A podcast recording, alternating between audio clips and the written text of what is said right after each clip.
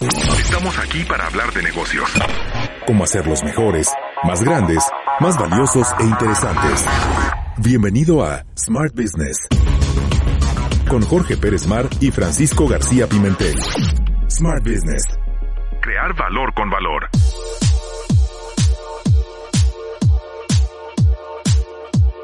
Hola, buenas tardes a todos. ¿Cómo están? Me da mucho gusto estar como siempre con ustedes. Esto es Smart Business. Y como cada semana, ahora que estamos pues un poco iniciando año, ya a mediados de enero, un enero que ha, sido largo, largo, ese sentido como que ya quieres que llegue en febrero y no más, no llega y todavía falta. Pero aquí estamos eh, pues muy dispuestos a iniciar el año con muchas ganas. Yo creo que todos tenemos a inicio de año, como siempre, como debe ser, una búsqueda de propósitos y del propósito.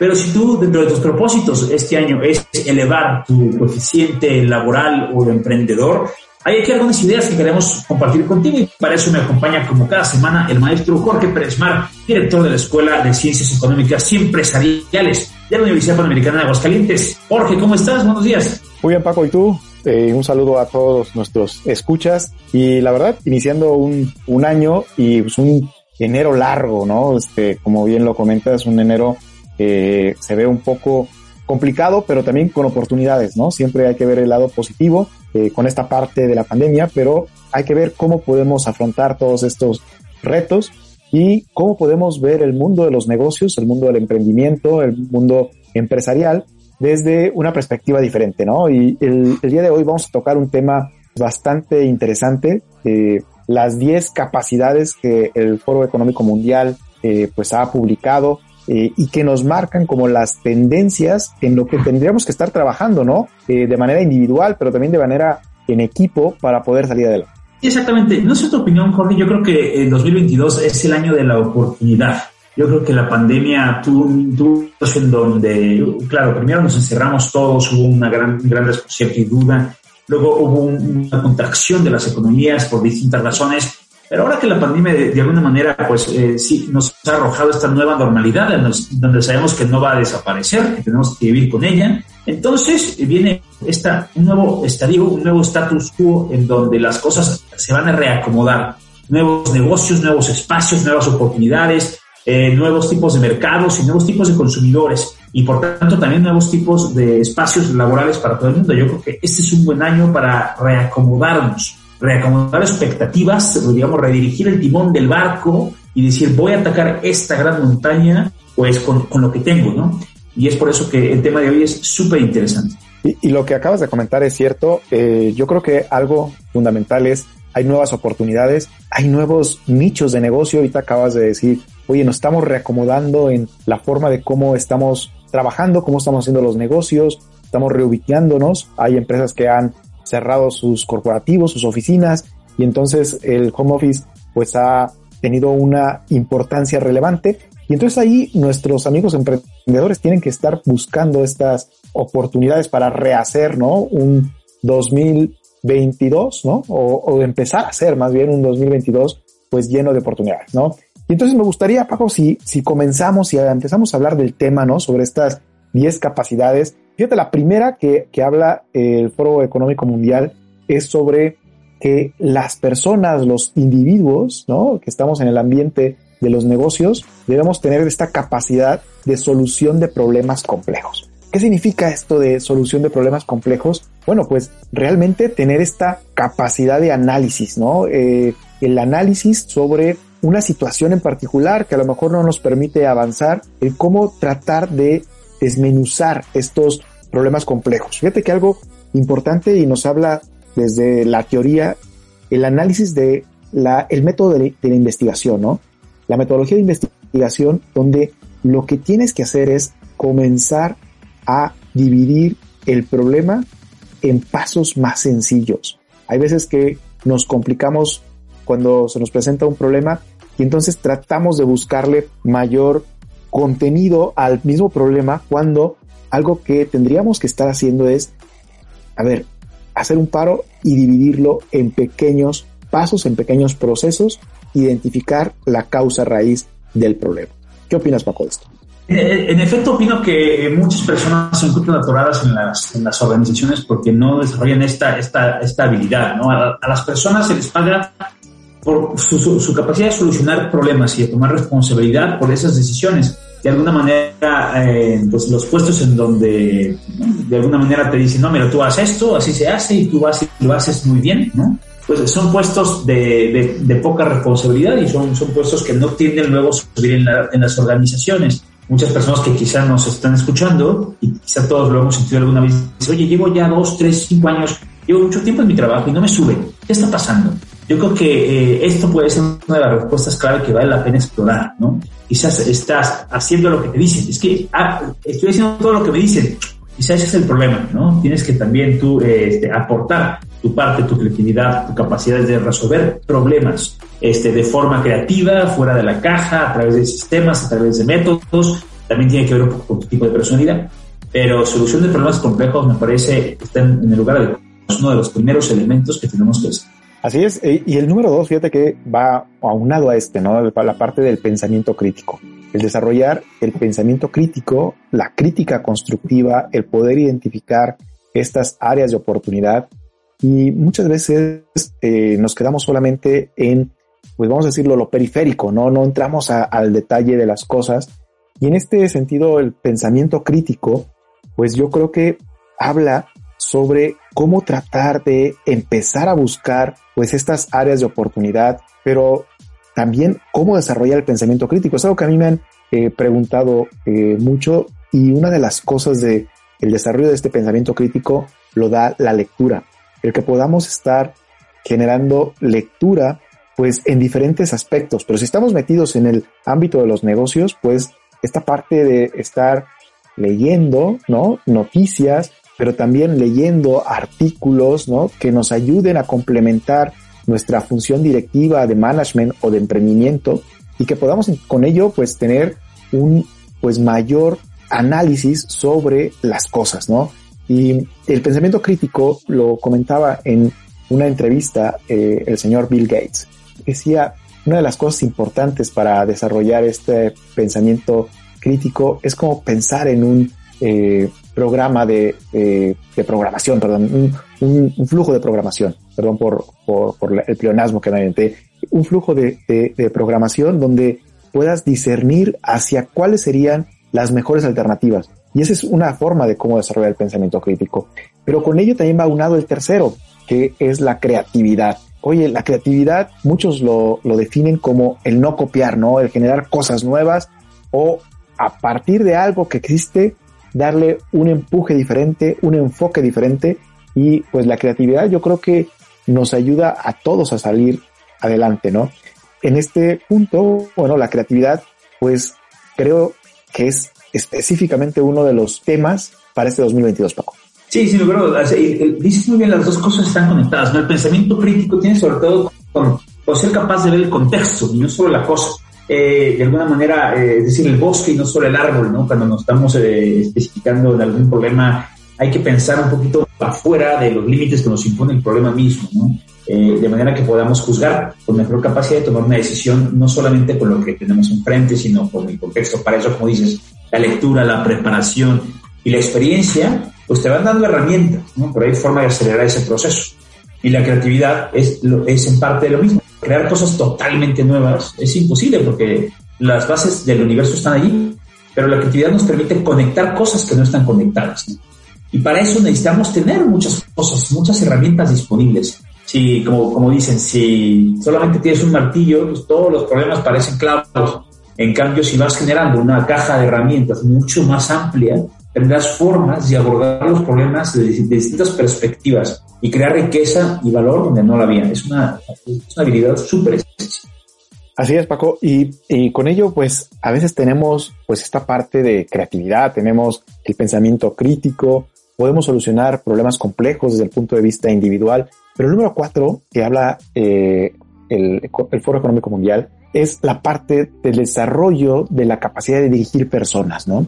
En este sentido, eh, hay veces que tenemos capacidades técnicas muy buenas, somos buenos ingenieros, somos buenos financieros, somos buenos mercadólogos, somos buenos comunicólogos, pero algo importante es que podemos tener un equipo a cargo o tenemos un equipo a cargo y tenemos que hacer que las cosas funcionen a través de otros. Y entonces esta capacidad de desarrollo, de generar un equipo de trabajo importante y que esta parte de desarrollar las, la habilidad o las habilidades para dirigir a las personas, para tener como con claridad una visión y que todos sigan esa visión es importantísimo. Y quiero unir, unir con el número 5, que es el trabajo colaborativo. ¿Por qué? Porque pues no solamente es que tengamos esta capacidad de desarrollo con cada una de las personas, dirigirlos, ¿no? Sino que trabajen de manera integral, que trabajen de una manera que sea colaborativa y que hagamos que cada una de esas habilidades, pero cada una también puede ser de esas desventajas que pudiéramos tener, que puedan ser complementadas unos con otros y entonces ser un equipo muy robusto, ¿no? Eh, como esta película de lo que viene siendo Los 300, ¿te acuerdas de esta película épica? claro. Que bueno, pues eh, realmente una forma de cómo este ejército pues fue combatiendo a un ejército enorme, ¿no? Que, que venían a, a, a combatirlos pues a través de unir fuerzas, de ver cuáles eran las ventajas y desventajas de cada uno y poder encaminarlas en una sola visión, pues hizo detener a este ejército el mayor tiempo posible, ¿no? Entonces, tenemos que trabajar de esta manera, ¿no? Así es, eh, hemos dicho mucho, ah, muchas veces antes en este, en este podcast el concepto de que el, a ver, la, carrera, ¿no? el, desarrollo de carrera o profesión de una persona no es, no, no es lineal y secuencial, ¿no? Es decir, el hecho de que tú sepas hacer bien tu trabajo no significa que ya por, y, y pasen un par de años, significa que ahora tienes que ser coordinador o gerente o director, porque bueno, es que no, ya me toca, porque la, la dirección de personas y la dirección de equipos son habilidades diferentes. Si tú eres muy bueno programando, no sé, programando software, pues no significa que puedas ser buen director de software, porque son cosas distintas. Sin embargo, el que hagas bien tu trabajo es una, es una cosa que tiene que ser, es una necesidad preexistente. Entonces, si estás en un lugar en donde te has desarrollado muy bien en lo que ya estás haciendo, no, no de llorar o ir a exigir que te suban de puesto, que luego lo que las películas quieren hacerte que no, ve y exígeles, no, no vayas a exigir nada. Es momento de prepararte, de estudiando, es decir, busca un programa, métete a un curso, saca ese libro, emprende alguna cosa más pequeña que te permite desarrollar esta capacidad de dirección. La capacidad de dirigir personas es una habilidad altamente valorada en el mundo laboral, en cualquier organización. Eh, es difícil, ¿no? Es difícil, pero es algo que aparte siempre se necesita. todas las empresas siempre están buscando buenos directivos y tú te haces un buen directivo, vas a ver que pronto encontrarás nuevas oportunidades. Así es, y eso que aquí comentas, eh, Paco, es muy importante porque eh, luego a veces sucede, como bien lo comentas, que pues alguien lo sube para dirigir personas, para formar equipos, pero hay que ver cuál es su lugar, ¿no? Eh, y, y para esto también la siguiente capacidad es la parte de la inteligencia emocional, ¿no? La inteligencia emocional eh, es fundamental para la parte del trabajo en equipo, para la parte de la dirección de personas, ¿no? La inteligencia emocional que, pues, ha, hemos comentado también en eh, anteriores eh, podcasts sobre este tema, pues es fundamental, ¿no? Para lo que viene siendo eh, las organizaciones. Y, con ello también está con la inteligencia emocional, que es el séptimo capacidad que quisiera comentar, es el análisis y la toma de decisiones, ¿no? En el análisis y la toma de decisiones necesitas sí tener datos duros, pero también tener esta capacidad emocional para cómo pues tomar una decisión más acertada. Exactamente, las decisiones no son, no, son tema de datos, o sea, las computadoras no toman decisiones, sino que con, los, con, estos datos y con una capacidad prudencial, ¿no? que es la capacidad propia del director, pues se pueden tomar decisiones, pero para eso se requiere inteligencia emocional, que es la autoconciencia, ¿no? Autoconciencia de los sentimientos propios estos dos elementos me, encanta que estén en esta lista, Jorge. Adelante. Y, y, bueno, vamos por los últimos tres, ¿no? Y los, los siguientes dos están muy relacionados, ¿no? La orientación al servicio, que es una ventaja competitiva fundamental, ¿no? Y que no solamente va hacia la parte exterior de la organización, sino la orientación al servicio de manera interna, ¿no? Grandes organizaciones como Disney, ¿no? Han realizado esta eh, competencia muy eficaz, ¿no? Donde la orientación de servicio está para toda la organización. Y con ello, la número nueve, la negociación. El negociar es importantísimo. Lo comentábamos en anteriores podcasts. La negociación es una de las habilidades que debe tener todo directivo, de todo administrador, todo emprendedor para poder lograr los objetivos. La negociación y la orientación al servicio son fundamentales. Y la número 10, ¿no? La flexibilidad cognitiva. Esta parte de poder estar aprendiendo de manera constante, ¿no? De ser flexibles para poder en un momento dado, pues, adquirir conocimiento, pero trasladar ese conocimiento y aplicarlo de una forma que sea lo más eficiente para lo que estemos haciendo en ese momento. Pero además también esta parte de aprender a desaprender. En ocasiones necesitamos aprender sobre cierto tema, pero a veces necesitamos esa parte, dejarla ya por un lado para aprender conocimiento nuevo. Estas 10 capacidades, Paco, son las que nos están marcando eh, los nuevos retos, el nuevo mundo en las organizaciones, en este mundo VICA que hemos comentado o VUCA que lo hemos dicho en anteriores ocasiones, ¿no? Que es un mundo volátil, de incertidumbre, complejo y ambiguo. Lo que nos dice los estudiosos sobre la parte de las organizaciones es, oye, hay que crecer, hay que desarrollar estas 10 capacidades.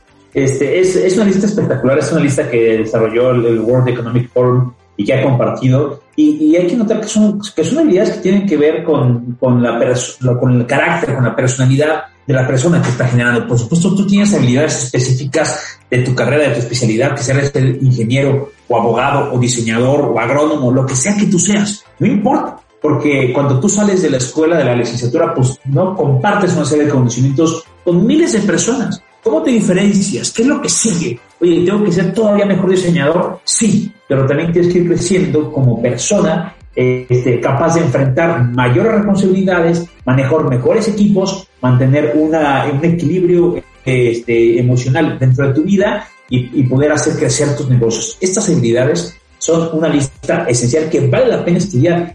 Que yo estoy seguro, Jorge, si te parece que regresaremos a ella en futuros podcasts para ir desarrollando prácticamente cada uno de estos temas. Es un programa completo, yo así lo creo, mucho que opinar y mucho que revelar en torno a estos importantes temas. Así es, Paco. De hecho, creo que cada uno de estos puntos nos da para todo un podcast para poder como no solamente observarlos, sino te propongo lo siguiente, que pudiéramos en un momento dado darle tips y tener algunos invitados, ¿no? Sobre estos temas y que no solamente lo veamos, que estos son los esenciales, sino que en un momento dado también podamos compartir cómo desarrollarlos, cómo tener un plan de desarrollo para pues lograr estos 10 eh, capacidades, ¿no?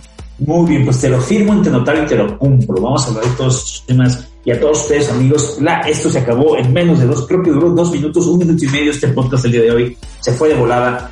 Porque tema es apasionante. Yo creo que volveremos pronto. Este 2022 eh, lo mantengo. Es el año de la oportunidad. Es momento de crecer. Es momento de crecer como persona y como organización. Así que esperamos poderlos acompañar en este viaje. Gracias Jorge y gracias a todos ustedes por estar con nosotros. Gracias Paco, un gusto. Esto fue Smart Business. Crear valor con valor. Un espacio colaborativo entre Newsweek Aguascalientes y la Universidad Panamericana Campus Aguascalientes.